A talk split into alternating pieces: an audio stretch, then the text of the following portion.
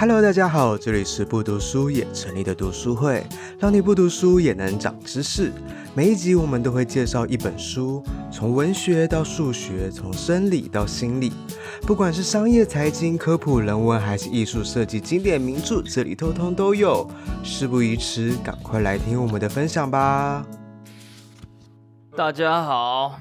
打给后台卡后，我要介绍的是如何成为艺术家。可是我不是艺术家。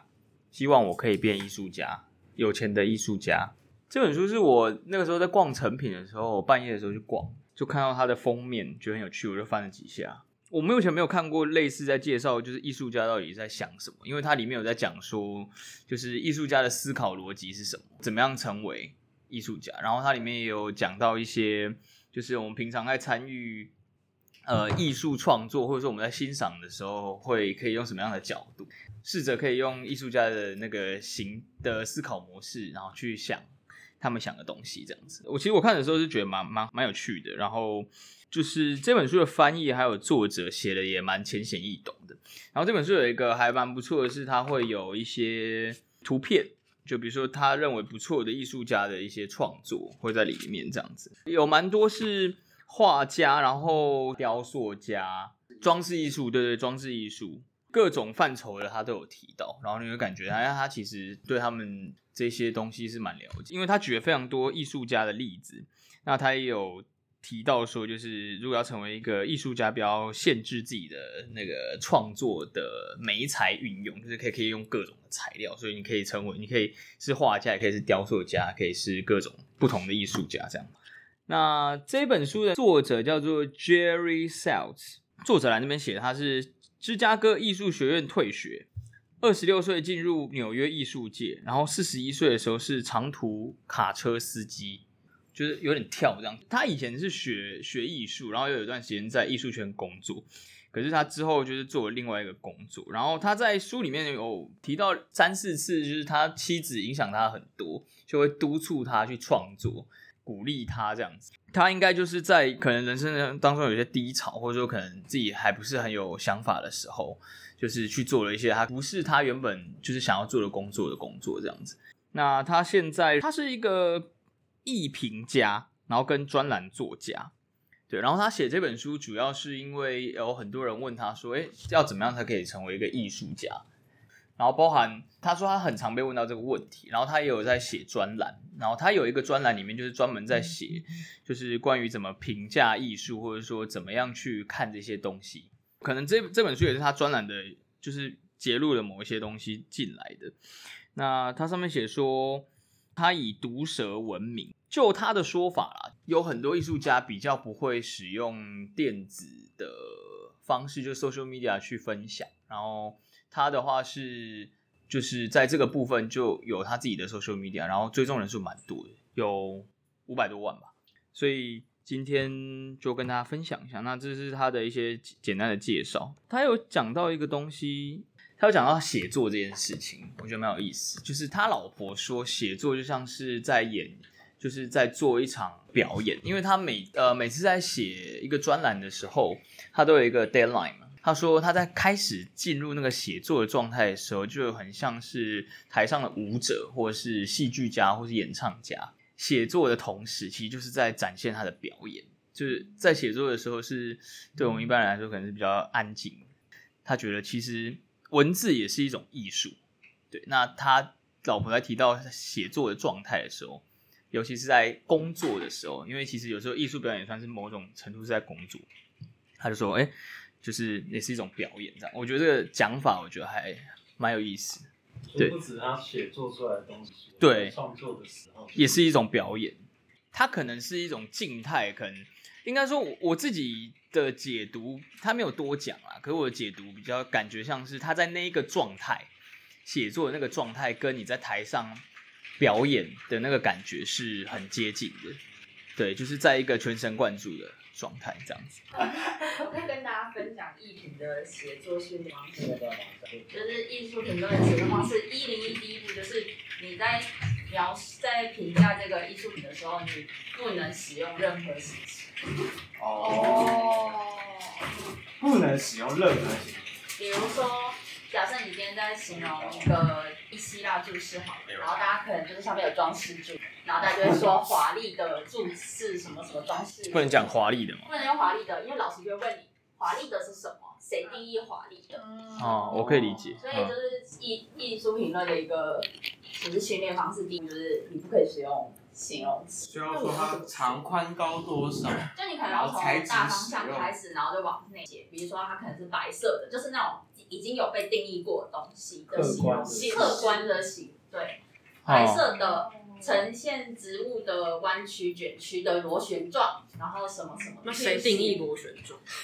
螺旋状是一个是客观事实，但我有可能这样，或有可能这样。如果是这样，它就是弧度，它就不会是螺旋状。哦，OK。或者是你要很明确的讲出，比如说希腊柱式上面是两蕉叶，那你就要写说呈什么状的两蕉叶什么什么。那那如果比如说他他他想要讲它是华丽，因为这样会比让人家比较有办法知道，那他会不会用什么派别？叠上去，叠上去，叠加成，让他觉得这是会呈现一个华丽的感觉。因为你要先解释这些东西，小东西，然后逐渐构筑成一个大件的，所以它才会呈现华丽的这个样子的状态。那他可以说他是比风格比较偏近哪一派吗？这是可以讲的吗？如果你的那个东西是有比较定义的，比如说野兽派或者是什么的话，你就可以哦，就是很明确，比如说比较。跟什么假设泛古的很星空之类的那种笔触很像什么，可以大家就可以讲。哦，就用比较的这样子，那你就不能用那种非常模棱两可哦哦哦，华丽的、热闹的，就是他就问说，哎，不，他为什么？他就等于说，他就圈起来说，他为什么热闹？对，前面要先去堆叠，你要先去堆叠，对啊，嗯，都是慢慢堆叠，乐器交响乐团什么木管先出现，然后铜管在哪里进来，形成了华丽的。然后想要做出来的嘉年华式分区的这个哦，对，就不能讲这些东西。对，所以就是当当初的时候的第一步，就是老师会先给你一个作品，然后你开跟大家去写的时候，试图为这个作品写，然后就开始把你所有形容词圈出来。哦，就如果大家有兴趣试试看。哦。这是第一，这可是它是可以可以是主观的嘛？只是它的在词汇上面的运用不能是这些。非常的精细的去挑选使用的字。哦、OK。是看，但很难。好。OK，谢谢玛丽的分享。那呃，这本书它的它有几，它其实蛮有脉络的。它一开始是讲从一个门外汉开始做。就是我们可能平常可能偶尔会画画图、写写字，他觉得这也算是一种创作。那从这一点，从小小的部分开始的一些思考，可以怎么样去去想？然后再来的话，如果真正开始创作的话，可以从哪哪些东西开始起步？然后再来的话，是艺术家的思考模式，对，他创作的时候可能会想什么东西？然后再来的话是，如果你已经进入这个创作的领域，或者说你已经。可能有有画展的展出，那你要怎么生存下去？然后你要怎么样继续过生活？他还有举出来这样子，对，或者说比如说呃，你要怎么就是艺术家会不会过得很清苦，就是很很贫穷之类，他也有举出来这样子。最后的话是他有提出来，就是艺术家是一个很棒的工作，那怎么样一直可以去去做这样子的工作？他自己的经验的分享，OK。一开始的话，最前面有一个前言呐，我觉得它前言就还蛮有蛮多东西可以分享给大家。它里面有蛮多话是引用别人的话，那因为我都没有看过这些东西，因为平常这不是我要看的东西。可是我看了之后觉得蛮有趣。我以前可能国高中甚至大学都完全不会看这些东西，就是出社会一阵子，大概是这两三年对这些东西稍微比较有兴趣。这边的话，他有讲一个东西，我觉得蛮有趣的。哦，他说 Andy Warhol 有说过，就是。呃，如果你要找到一些审美刺激的话，平常就是要找到一种感，有些任何一个小东西会让你有点兴奋，就比如说刚刚的那个我们吃的那个蛋糕，觉得那个封面很可爱，就是类似这样子的感觉，这样子的话就可以，那就是你的审美刺激，就是我们平常可以在就是生活中去去发掘的东西，透过这样的这样子的感觉，可以让你。对艺术可以越来越有有接近这样子，然后他这边有分享一个东西是他自己的思考方式，就是他在每一段时间都会重新去看一一些艺术作品，然后再看更多的艺术作品，然后然后看完别人的东西之后，再回去看他自己的东西，对，然后再看别人的讲的思考的逻辑，每隔一段时间都会去做一样的事情，然后透过这样子的，就是这样做这些事情，然后让他自己。更清楚自己的脉络，或让更自己清楚自己可能接下来想要怎么走。我觉得这也是一个还蛮有意思的方法。就如果大家有在做一些创作，或者说有在想什么事情的话，现在开始讲的东西比较乱，就是就是他有讲到，我觉得还不错，就跟大家分享一下。他这边有讲到一个东西，他主要是在讲小说理性与感性，然后还有戈雅的画作，就是他主要是要想要讲的是。呃，作品呈现的状态就是艺术家的心理状态嘛，就是他在写这部作品的时候，比如说他可能是忧虑或者焦虑的，那有可能他在呈现这些作品的时候，这些角色或者里面的故事的情节，是不是有带有这样子的的感觉？对，他说他是一个疑问句，就是希望大家可以大家可以去思考一下，或者说故事里面角色可能会有设定一个他角色的个性。那可是我们大家看完之后，是真的觉得他有这些个性吗？还是说这些其实是作者某一些个性的反射？对，因为他后面有提到一个东西，是艺术家在做创作的时候，一定要有自己的，要有自己的中心思想，就是他想要呈现什么东西，或者说他本身相信什么东西。这个东西它就是一个疑问句，然后就是留给大家这样子，就是我们看到这些东西是。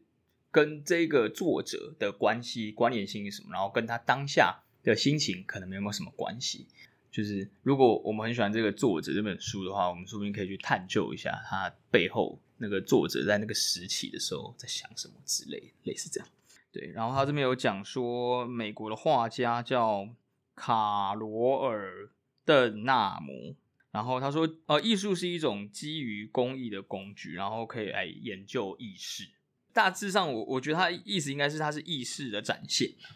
对一个人思想的展现这样子。它是一种视觉的语言，对我用看就可以了解他在想什么，或者我猜测他在想什么，这样子，觉得蛮有意思的。OK，然后最后他这边有想到说，想成为艺术家的话，就要接受事实不只有一个的这样子一个观点。对，就是艺术家的。就等于说，艺术的一个艺术作品，它可以有非常多阐释的方式啦。因为它背后也有提到两三次，哦、呃，算是有重复在讲说，一个作品，它会透过观摩者不同的状态，然后去给他不同的想象。然后，呃，艺术家也不喜欢去阐述这部作品他想要表达什么。对，然后他甚至后面有提到一个一个情境，就是他可能在看某一个摄影作品的时候。然后旁边的那个工作人员就跑过来，就可能很热心，跑过来跟他解释说，这幅作品为什么会这样创作，然后他就很美颂，他就跟他说：“你干嘛跟我讲这些东西？”他觉得艺术作品就是要有群众去参与，然后会有更多不同的感觉，这样子。当然，你有可能不一定，有可能真的可以去了解到这个艺术家他想要呈现的东西是什么。那或者是这个艺术家说不定他也没有特定想要呈现什么东西，他可能把它。内心的东西画出来或创作出来，对。可是这些东西是呃不需要透过言语去解释的，每个人会有自己的想象空间呢。对，这个后面那个作者有讲有讲一个概念，就是他说艺术家不要害怕更改自己的路线。然后呃，不过我觉得这也可以带到，就是我接下来要讲的一个东西。他说有个美国极简主义画家布莱斯马尔顿，他说。人在创作时根本不知道自己会创作出什么样的东西。他说，直到完成作品时才会恍然大悟。然后创作过程可能难以言喻，就是他可能说不定都不知道他到底在干嘛，可他就这样一直画，一直画，一直画，一直画。那我个人不知道可不可以体会这个感觉，就好像可以有一点点可以理解，可是又又不太能理解，到底是空白的。哦、有点像假设，如果是我自己个人的。工作可能在创作的时候，可我我不知道我的创作算不算创作啦。可是我可能在就突然有个想法，什么东西，什么想要有个什么样的味道，然后想要有一个什么样子的情境，然后我会加了什么样子的东西。然后那个过程当中，我可能东拼西凑，然后可能就也不知道在想什么，然后会有一个直觉，就是哎，我觉得加这个不错，类似这种东西，我就加加看。我在那个当下，其实我也没有多想很多的科学的根据。当然可能会想说，可能关联性大概是什么样子，可是主要在思考的还是最后想要呈现什么，跟我当下的直觉。所以我不知道是不是跟这个东西可能有有一点关系啦。所以他讲这句话的时候，我有在思考。然后我最近在看有一些画家，尤其是抽比较偏抽象的画的时候，我就在想说，就是这个人到底当时在创作这东西的时候是，就他有在想吗？还是说他就只是当下有个心情，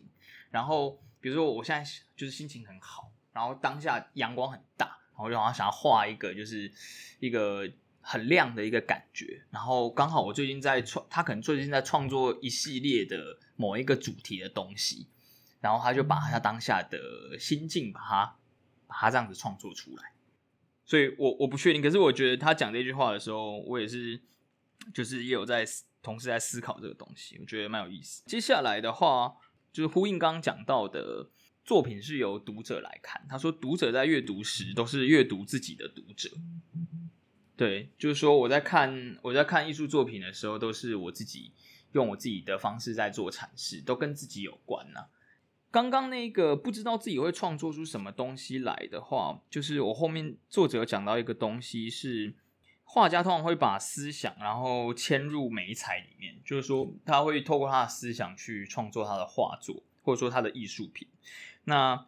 作者认为说，作品应该要同时表达思想跟情感啊。我那时候看到这句话的时候，我就想到前面他讲，就是他引用那一个美国极简主义画家那个的话，一个是讲说他不知道他自己创作的时候在想什么，然后一个是讲说他要同时表达思想跟情感。所以我的意思是说，是有可能是在某种你的创作情况，是你脑袋是某个程度上放空，可是那个放空是有表达到你的思想跟情感，有可能有这种这个状态吗？就是我是一个问号。我觉得他这本书，其实我觉得他主要都是不是很具体的东西，都是在讲观念，或者说他觉得有哪一些想法是我们一般人有有一些谬误的。我觉得他主要的 TA 啦，其实这本书给大家看的 TA 是喜欢艺术品，或者说对艺术品是有一点兴趣的，然后在犹疑自己要不要进行创作的那一群人，而不是真正已经在进行艺术创作的人呐。我觉得他 TA 主要是那一些，所以我我我可能就是比较偏这种人，所以我看了我觉得蛮有感觉，那他没有很具体的跟你说，呃，你如果现在已经是一个艺术家，或者说你已经是可能是一个艺术学院的学生，那你要怎么在出社会之后继续成继续当一个艺术家？他没有写的那么清楚。他后面有一个就是已经踏入这个行业的的一些他自己的心得或者说建议。那其中有一个我觉得蛮重要的是，一定要有好的，就是你要跟人家相处。就是你要踏出，你不能是一个孤独的艺术家，然后孤芳自赏的艺术家。你要认识更更多的朋友，然后你要有起码一些自己会有办法可以聊天，然后创作理念是相符的艺术家，然后大家都是持续有在创作的。他说这个部分主要是对你自己在创作上有帮助，然后再加上对于你的艺术。加油嘛，继续生存的这个部分也有帮助。就有一个部分是你必须要刷存在感，然后另外一个部分是你们讨论的会有话题，就你有办法刺激你的思考。主要是这两个啊。然后他后面有一个比较，呃，他这边是想说拥有艺术的帮派很重要。他说艺术家的要生存就必须跟同才交流了。对，他说，不管你的性格有多内向，然后他说尽量跟年龄相仿的艺术家来往，这样子。他这边有一个比较实际的艺术家，如果真的要有办法赚钱的话，要怎么样去在艺术圈里面混下去？他说需要有几个人的帮助，我觉得这比较有趣。他说第一个要有经纪人，只需要一个，这个人要相信你，然后可以帮你加油打气，付款迅速干脆，不要耍太多的心机，这样子。然后他希望你，他是喜欢你，然后他也希望你可以多赚一点钱，然后需要这样一个经的经纪人，然后需要五到六位的收藏家，然后他会不时购买你的作品，然后而且常年如此，可能就这些收藏家是欣赏你的，然后不管你是经历呃你人生的高潮或低谷，然后他们都会继续的关注你，然后还有评论家。最好有两三位评论家，然后这些人都是跟你熟悉的，对，然后是在同一个世代，哦、呃，要有一到两位的策展人，对，然后是跟你同个世代或稍微年长的策展人这样子，对，因为他说他有讲说，基本上你还是要办画展，或者说你要办一个作品展，然后透过作品展的话，可以跟更多，他里面有讲到说，人与人的关系很重要，这些你。刚刚前面讲到这些人会帮你带更多的人，那这些人透过你跟他们认识，那你可以有机会继续的把你的作品传递下去，这对他来说是他觉得重要这样子。对，然后他说你必须抛头露面，你不能开一个画展，然后你人不去，然后只有这些人去这样子。我觉得他这样讲应该是代表说，就是可能应该是真的有人不想要去，不想要抛头露面。我在想，然后。他说，在画廊在展示什么，然后又找出哪些人可能会喜欢你的画展。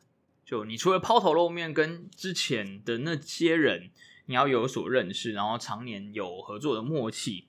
然后你要在每一次的画展当中抛头露面之外，你也可以尽量的找出对你喜欢你作品的人可能是哪些人。你可以透过这些人，你看可以跟他们交流，还是怎么样？那你有机会可以就是继续的，就是维持你艺术家的身份，这样子。我我大部分把他想要讲的东西，有大概讲了百分之六六六十左右，他的大方向。我看完的心得哦，我目前的感觉是，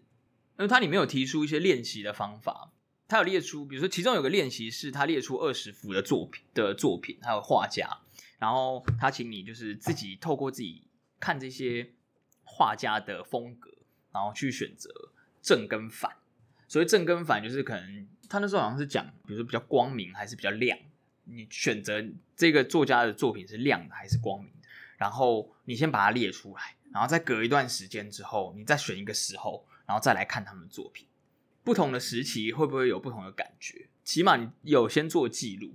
然后你做这个练习，包括你自己对这些画家有什么样不一样的想法。对，这是一个不同时期的一个训练，还有一个练习，我觉得蛮有意思。他说，你如果真的有时候突然可能人会有想要涂鸦的感觉，他说你不要就是忘记这种感觉。你想要涂鸦的时候，你就是拿一张纸好好的涂，你就看你要怎么涂，随便涂，然后随便画你想要画的图案这样子。然后你画了有一点点画的差不多的时候，你就拿另外一个媒材来画。就比如说，你一开始拿白纸跟笔，那你可能接下来拿呃旁边有黑板的话，你就去黑板上面乱涂，然后记住那个笔触，记住那个触感，然后记住它看起来的样子，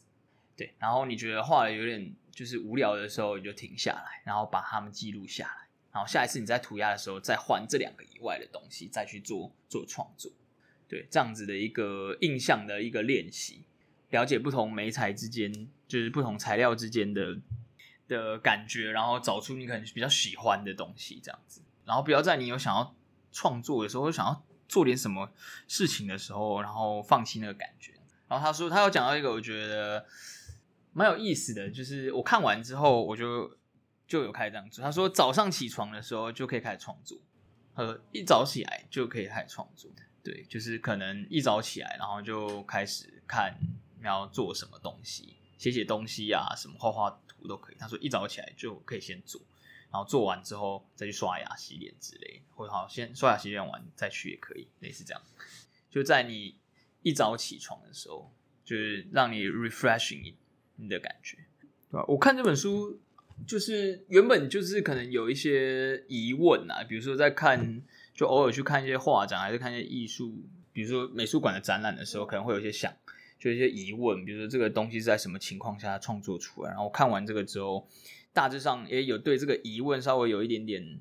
解开来一点点，然后可能会再更深层的去思考，对，然后也稍微了解一下艺术家的状态大概是怎么样。好了，大概就这样。好，谢谢。听完今天的这本书，不知道你有什么感想呢？有任何指教也欢迎留言给我们。喜欢我们的话，欢迎追踪、订阅、分享我们的频道，在 Instagram、Facebook、Medium 都可以找到我们。另外，有使用电子书的小读虫们，千万别错过我们跟读墨合作的专属优惠码 BDSMOO 二零二二 Q3，只要满两百五就可以折五十元。感谢你的收听，那我们下次见喽，拜拜。